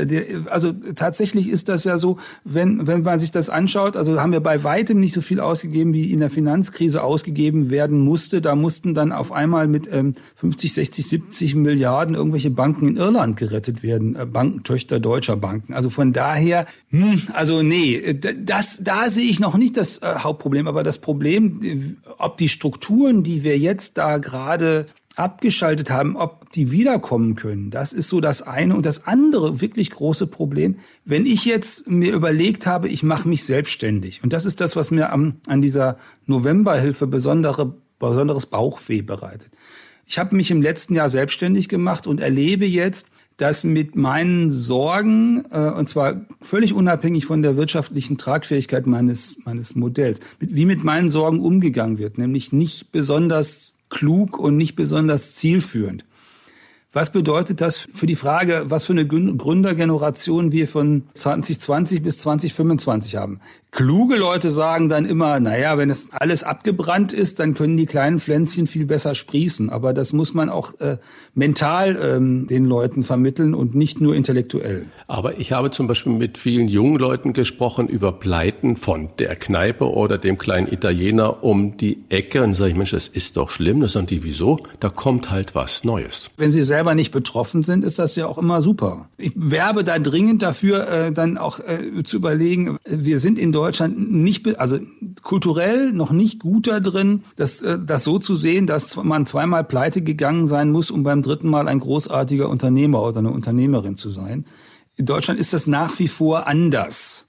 Und die Behandlung äh, der, der Solo-Selbstständigen und der kleinen Unternehmen in der Krise spricht auch nicht dafür, dass in der Politik immer verstanden worden ist, dass, dass man den Leuten erstmal wirklich helfen muss und dass man vielleicht dann auch Tacheles mit ihnen reden muss, wenn es keinen Sinn macht. Das ist beides nicht, findet nicht in dem Umfang statt. Ich dilettiere jetzt außerhalb der Verbraucherecke, weil ich beschäftige mich äh, mit den Kleinunternehmern tatsächlich deswegen, weil wir die ständig auf dem Schirm haben, weil die, weil wir mit denen über Kredite reden, weil wir mit denen über ihre Versicherungen reden und weil wir natürlich mit denen auch darüber reden, wie sie mit ihrem Haushalt klarkommen, weil die haben auch alle Handyverträge und Mietverträge. Ich habe immer gepredigt, liebe Leute, liebe äh, Gründer oder Unternehmer, begreift einen Steuerberater nicht als Steuerverwalter, sondern auch als Berater und im Zweifelfall nimmt es euch einen Wirtschaftsprüfer noch mit dazu. Erstaunlicherweise haben wir ja dieses Jahr jetzt weniger Insolvenzen als in den Jahren davor. Äh, aber äh, die vielen Fachleuten prognostizieren ja, dass diese Welle, die jetzt künstlich gestoppt wurde, 2021 kommt. Muss man dann im Zuge dessen nicht auch dieses, was Sie ja selber gerade angesprochen, das hochkomplizierte deutsche Insolvenzrecht Recht ein bisschen vereinfachen, dass wenn man mal pleite gegangen ist, auch wieder mit voller Kraft aufstehen kann und äh, was Neues wagt? Ganz kurze Antwort, ja. Kollege Dirk hat äh, unseren Ratgeber für Kleinunternehmer und Solo-Selbstständige 265.000 Mal abgerufen und der kriegt diese äh, in den letzten paar Wochen, drei, drei Monaten, der kriegt dauernd diese Fragen. Wir müssen das, wir müssen den Leuten die Chance geben, wieder aufzustehen und wir müssen, das ist natürlich aber auch eine Frage, ist, äh, wie wir mit Insolvenzen umgehen, wie lange diese Schulden auf den Leuten lasten genau. und natürlich auch die Frage, wie Banken äh, mit, äh, mit diesen Schulden umgehen und mit der Frage, äh, kriegst du denn einen Kredit künftig und vielleicht auch, wie finanzierst du denn dein Geschäft künftig, wenn du es nicht über die Bank finanzierst, weil du dir keinen Kredit mehr geben will oder weil Banken dazu zurückhaltend sind. Äh, in der Frage, finanzieren wir denn Innovationen, finanzieren wir mutige junge Leute, die einen, eine neue Geschäftsidee haben? Erhofft hatten wir uns einen Überblick über die gesamte Thematik, richtig Problematik. Bekommen haben wir viel mehr, nicht nur den Überblick, sondern auch eine Einordnung bis ins Detail. Ein herzliches Dankeschön an Hermann Josef Tenhagen, den Chefredakteur des Geldratgebers Finanztipp.de. Gesegnete Weihnachten und ein gutes neues Jahr. Ihnen auch gesegnete Weihnachten und äh, kommen Sie gut und gesund ins neue Jahr. Auch von mir aus Hamburg die besten Grüße. Rauf und runter. Wolfgang Bosbach und Christian Rach sind die Wochentester. Wochentester. Wie immer geben wir Ihnen an dieser Stelle unsere ganz persönliche Bewertung ab über das, was wir in dieser Woche gut oder schlecht fanden. Daumen hoch oder Daumen runter, klare Urteile sind gefragt. Lieber Wolfgang, gab es für dich in dieser Woche etwas, wo du gesagt hast, Daumen hoch oder auch Daumen runter? Daumen runter für den Umweltminister von Baden-Württemberg, der als Raser auf der Autobahn erwischt worden ist es ist für mich gar nicht so sehr das Thema total überhöhte Geschwindigkeit. Der ist ja nicht so schnell gefahren, der ist zu tief geflogen. Da kann ich nur sagen, wer ohne Sünde ist, der werfe den ersten Stein. Was mich am meisten gestört hat, ist die moralische Überheblichkeit, mit der viele, nicht alle, aber doch einige der Grünen antreten, dass sie sich für die besseren Politiker halten.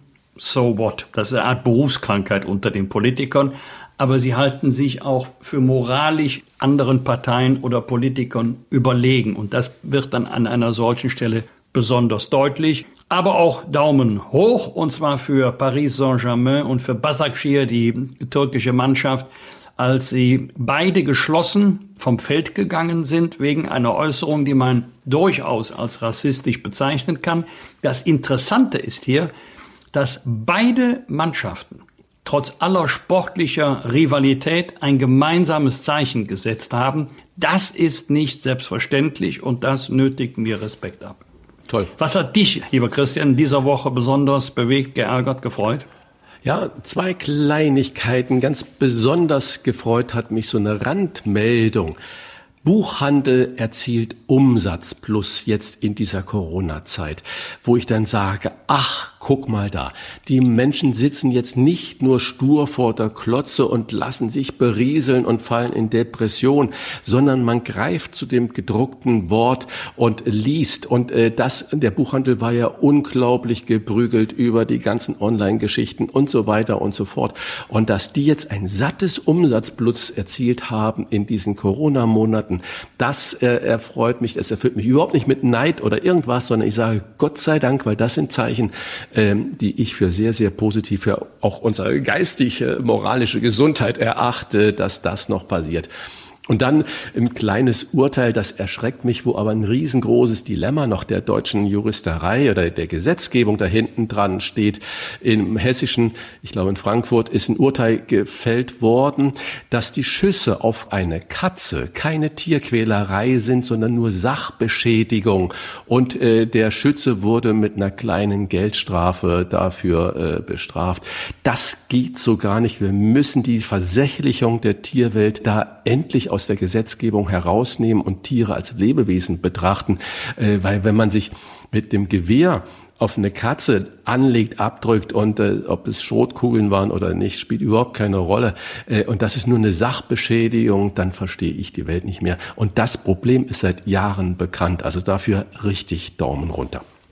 So, und jetzt die Woche im Schnelldurchgang mit weiteren Top-Themen und klaren Standpunkten. Die Glühweinstände haben in den vergangenen Tagen für Aufregung nicht nur in Köln gesorgt, wo sie künftig ab dem Nachmittag so 15, 16 Uhr verboten sind. SPD-Gesundheitsexperte Karl Lauterbach will sie generell verbieten, weil er persönlich am vergangenen Wochenende viele Menschen ohne Abstand und ohne Maske beobachtet habe und Glühweinstände für eine gefährliche Quelle der Ansteckung halte. Euer Urteil. Sind die Glühweinstände gefährlich oder die Menschen, die davor stehen und sich nicht an die Regeln halten? Nur mal so zur Information. Seit Mitte äh, der Woche sind die Glühweinstände in Hamburg komplett verboten, weil genau das eingetreten ist, was Karl Lauterbach auch äh, beobachtet hat und viele anderen auch beobachtet haben. Menschentrauben stehen da drum herum. Man muss keine Maske tragen. Man trinkt meistens zu viel und zu schlecht. Ich weiß es nicht, ob es Symbolpolitik ist, aber es ist wieder wie überall, wie an der Bushaltestelle, wie bei den Kellerpartys zu Hause, wenn die Jugendlichen kommen oder auch die Älteren kommen. Die eigene Vernunft, da lässt es oft doch äh, zu wünschen übrig und deswegen sage ich, der Staat kann gar nicht anders, als das jetzt auch leider, leider noch zu verbieten. Ich sehe das etwas anders. Mir tut das leid. Nein, die Glühweinstände selber sind nicht gefährlich, sondern die Menschen, die zu den Glühweinständen stehen und dann leider nicht die notwendigen Schutzmaßnahmen beachten, also Abstand und Alltagsmasken tragen. Mir tut das deshalb leid, diese Rufe nach einem Verbot, weil es sich ja um Gastronomen handelt, die sagen, wir wollen nicht ähm, schließen und die Hand aufhalten, sondern wir wollen noch versuchen, erstens selber Umsätze zu generieren und zweitens auch unseren Kundinnen und Kunden zu sagen, wir sind noch da, wir geben nicht auf. Ja, das ist ja richtig, aber deswegen, es hängt wieder an der Vernunft der Besucher, der Glühweintrinker. Das ist ja wie bei vielen anderen, auch in den Bars, überall war das ja so. Es ist nicht der Unternehmer, der das äh, machen muss, sondern es sind eigentlich die Gäste, die das äh, nicht wirklich verantwortungsvoll machen. Da bin ich deiner Meinung, aber der Unternehmer muss leider darunter leiden. Unser zweites Rauf und Runter in dieser Woche. China wird zum Gewinner der Corona-Krise. Die Exportzahlen lagen im November mehr als 20 Prozent über dem Vormonat. In der Provinz Wuhan trat die Corona-Pandemie vor einem Jahr zum ersten Mal auf und heute gibt es dort kaum noch Neuinfektionen. Euer Urteil. Das Virus aus Wuhan als Konjunkturprogramm für China. Macht euch das wütend auf die Chinesen oder sagt ihr, die waren als Einparteienstaat in der Bekämpfung des Virus einfach besser? Weder das eine noch das andere. Jetzt unterstellen wir mal, ich persönlich weiß es nicht, dass alle Zahlen, die wir aus China bekommen, stimmen, dass da in gleicher Weise, im Umfang, in der Qualität getestet wie, wird wie bei uns. Wie gesagt, kann sein, muss nicht sein, ich weiß es nicht, aber unterstellt, dann kommt man sofort zu der Schlussfolgerung, dass es autoritäre Regime in diesem Punkt einfacher haben. Sie können das, was sie als notwendig erachten, durchsetzen. Verstöße werden so sanktioniert, dass man sich doch besser an die Regeln hält, und zwar ausnahmslos. Da wird auch nicht lange diskutiert oder gefackelt, da wird durchgezogen.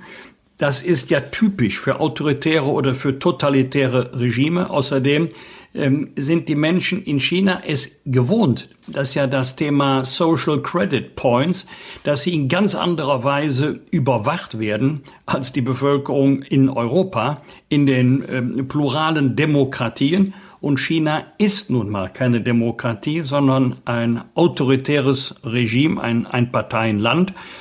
Und trotzdem, selbst wenn China erfolgreicher sein sollte bei der Bekämpfung der Pandemie, ich möchte nicht in einem solchen System leben, unter einem solchen System leiden. Ja, schlaue Antwort. Ähm, und ich möchte nicht in die Trumpsche Rhetorik da hineinfallen und dass ich sage, China Virus und äh, dass China schuld ist daran, sondern die Biologen sagen, es ist eine Naturkatastrophe. Die Mediziner, die Virologen sagen, es ist eine Naturkatastrophe. Es kann überall auf der Welt Ähnliches passieren dass es nun in China passiert ist, so what, so ist es so. Und Wolfgang hat die richtige Erklärung gemacht und es nutzt gar nichts mit dem Finger darauf zu zeigen, so wie Trump das ja immer getan hat, die Chinesen sind schuld, die Chinesen sind schuld. Äh, lass uns unsere Hausaufgaben hier zu Hause machen. Und wir haben ja auch Herrn Tenhagen gehört, dass er bescheinigt, dass wir das finanziell auch wuppen können und dass wir dann, wenn wir da unsere Hausaufgaben auch nach dieser Pandemie machen, nach der Krise machen, auch gestärkt äh, herausgehen. Viele äh, europäische Länder kopieren unser Kurzarbeitergeld. Das ist ein wunderbares Mittel, das man da vor Jahren geschaffen hat. Und äh, mit diesen Mechanismen sind wir vermutlich besser aufgestellt als in einer äh, Diktatur, wie das China doch ist. Und deswegen ist es weder Neid noch sonst was. China als Weltmotor in der Wirtschaft. Es ist gut, dass die jetzt äh, wieder anziehen und auch die anderen mitreisen. Aber für uns selber äh, ist das kein Beispiel und auch nichts, wo ich dann mit leuchtenden Augen hinschaue. Und unser drittes Rauf und Runter in dieser Woche. Der große Knall in Sachsen-Anhalts Kenia-Koalition ist abgewendet. Ministerpräsident Haseloff von der CDU verhinderte die Abstimmung über den Rundfunkbeitrag. Damit ist die Koalition gerettet. Doch damit ist auch wegen 86 Cent vorerst die Gebührenerhöhung zum 1. Januar vom Tisch. Der öffentlich-rechtliche Rundfunk will nun vor das Verfassungsgericht ziehen. Dessen Urteil, das sind so Erfahrungswerte von den letzten Klagen bis zu drei Jahre dauern kann. Euer Urteil setzt die CDU in Sachsen-Anhalt wegen 86 Cent ARD und ZDF aufs Spiel? Nein, das glaube ich nicht. ARD und ZDF wird es mit der ganzen Programmvielfalt auch in den nächsten Jahren geben. Aber das zeigt wieder einmal, dass es völlig falsch ist, in Koalitionsvereinbarungen Begriffe zu verwenden, die der eine so sieht und der andere ganz anders. In der Koalitionsvereinbarung ist ja Beitragsstabilität verankert. Nun kann man das sagen, das heißt, wir tragen keine Gebührenerhöhung mit oder ähm, Stabilität, seit Jahren wurde der Rundfunkbeitrag nicht erhöht. Wir müssen wenigstens die Inflationsrate berücksichtigen. Dann bekommen ARD und ZDF formal betrachtet mehr Geld, aber dieses Geld ist wegen Inflation, zum Beispiel Gehaltserhöhungen für Mitarbeiterinnen und Mitarbeiter, nicht mehr wert. So, und das kann, kannst du dem Begriff Beitragsstabilität nicht entnehmen. Ähm, der Finanzbedarf wird ja übrigens nicht von ARD und ZDF äh, mit eigenen Leuten ermittelt und dann an die Politik adressiert. Wir hätten mehr, wir brauchen jetzt mehr Geld und zwar genau 86 Cent, sondern da gibt es die KEF, die Kommission zur Ermittlung des Finanzbedarfs und die guckt sehr genau hin. Also dieses Erhöhungsbegehren ist gut begründet und deshalb haben ja auch 15 Bundesländern zugestimmt bis auf Sachsen-Anhalt. Das ist keine Bundessache, das ist Ländersache. Und äh, das ist das Recht von ARD und ZDF, die Frage jetzt verfassungsrechtlich überprüfen zu lassen. Und dann wird Karlsruhe nicht nur ein Urteil sprechen, sondern auch Maßstäbe entwickeln, in welchem Umfange und wie Gebührenerhöhungen möglich, vielleicht sogar geboten sind. Also ich empfinde es als ein schäbiges Spiel der CDU, das muss ich mal so deutlich sagen, was da für ein Theater veranstaltet wurde in dieser Zeit und mit welchen Risiken man da gespielt hat. Äh, und dieser blöde Drück jetzt, dass einfach halt äh, das gar nicht erst zur Abstimmung kam und man deswegen die AfD da rausgehauen hat. Ich finde es unsäglich und ich glaube, die CDU schadet sich da bundesweit, auch wenn man jetzt hinstellt und sagt, jeder Landesverband ist autark und der äh, Bundesverband, die Bundes-CDU kann nicht dem Landesverband irgendwas sagen. Ich finde es unmöglich, was da stattgefunden hat. Das muss ich so, sehr, so deutlich sagen. Äh, zwei Dinge, die daraus resultieren. Vorhin hat Wolfgang äh, sich ein bisschen überheblich über den grünen Umweltminister in Baden-Württemberg, vermutlich auch zu Recht geäußert. Ich muss da mal sagen, der Kommentar der Grünen, dass sie sagen, wir können in dieser äh, Situation die Koalition nicht verlassen. Das ist à la Bonheur. Das finde ich großartig. Wir haben andere Probleme, hat sie gesagt. Wenn wir jetzt in der schweren Zeit die Koalition platzen lassen, ähm, dann ist äh, Sachsen-Anhalt in Not. Und das machen wir nicht. Ich glaube nicht, dass es ähm, ein halbes Jahr mehr Pöstchen oder Posten geht als äh, die jetzt da haben. Und das Zweite ist, vielleicht äh, denkt ARD und ZDF und Deutschlandradio äh, gehört ja auch dazu, Deutschlandfunk, darüber nach, äh, sich auch zu reformieren. Wirklich zu reformieren, weil der Finanzbedarf ist ja schon unendlich da. Ich bin ein großer Anhänger des öffentlich-rechtlichen Rundfunks, das muss ich wirklich sagen. Ich bin froh, dass wir das haben, neben den ganzen privat äh, organisierten äh, Firmen und Rundfunkanstalten. Aber äh, wenn ich mir Zahlen anschaue und Pensionszusagen sehe und Rückstellungen, die nicht gemacht wurden, die alles aus laufenden Mitteln äh, bezahlt werden müssen, dann erinnert mich das doch sehr an Landesbetrieb Krankenhäuser, die bundesweit äh, in staatlicher Obhut waren und die dann privatisiert wurden. Wir müssen dahin kommen, äh, dass auch die beiden Riesenanstalten sich da ein bisschen bewegen und vielleicht auch das ein oder andere verschlanken. Und vielleicht ist dieser Schuss vom Bug ja äh, ein Anlass, auch mal intern wirklich darüber nachzudenken. Was wird? Was wird? Wolfgang Bosbach und Christian Rach sind die Wochentester. Wochentester. Was in der kommenden Woche wichtig wird, erfahren Sie jede Woche bei uns, damit Sie gut informiert in die neue Woche starten können und wissen, was wird. Haribo wird am Sonntag 100 Jahre alt. Das Unternehmen wurde von Hans Riegel in Bonn gegründet, daher Haribo. Christian, bist du einer, der ab und zu in die Haribo-Tüte greift? Wolfgang, ganz ehrlich, ich bin gar nicht so ein großer Haribo-Liebhaber. Mir ist das meistens alles zu süß und Gummibärchen, auch wenn sie sonstigen von anderen Herstellern kommen, ist gar nicht so meine Naschpräferenz. Das muss ich ganz ehrlich sagen. Mir ist in den letzten Tagen nur trotz 100-jährigen Geburtstag aufgefallen, dass Harry Boja beabsichtigt, traditionelles Werk in, in Sachsen zu schließen und dass jetzt so vor Weihnachten die Agenturmeldungen sagen zwar, dass sie jetzt da in Gesprächen sind mit der Gewerkschaft und vielleicht doch nicht äh, vorher die Leute entlassen und dass es auch eine, noch eine Weiterbeschäftigung an irgendeiner Stelle geben soll. Aber das Ganze ist sehr wackelig in dieser schwierigen Zeit. Äh, das äh, als 100-jähriges Geburtstagsgeschenk, finde ich, hat ein Geschmäckle. Drücken wir den Beschäftigten die Daumen. Der CDU-Vorstand will am Montag entscheiden, auf welche Art ein Parteitag am 16. Januar stattfinden kann. Was würdest du sagen, Wolfgang? Was sollen die tun? Wie soll er stattfinden? Also gerade vor der Diskussion der letzten Tage kann es kein Präsenzparteitag werden. Der Termin kann auch nicht noch einmal verschoben werden, weil keiner genau sagen kann, wann denn wieder Präsenzparteitage möglich sind. Also das wird online stattfinden, aber die Wahl kann nicht online stattfinden. Das ähm, lässt das geltende Recht nicht zu. Also werden wir wahrscheinlich eine Kombination bekennen von einem On Online-Parteitag auf der einen Seite und einer ähm, Abstimmung schriftlich, bei einer Wahl würde man sagen Briefwahl, was die ganze Sache natürlich kompliziert macht, wenn nicht einer der drei Bewerber im ersten Wahlgang die absolute Mehrheit bekommt. Dann ist es ja nur ein Wahlgang, dann ist die Sache entschieden, durchaus möglich, dass keiner der dreien das schafft und dann müsste eine Stichwahl unter den beiden Bestplatzierten erfolgen.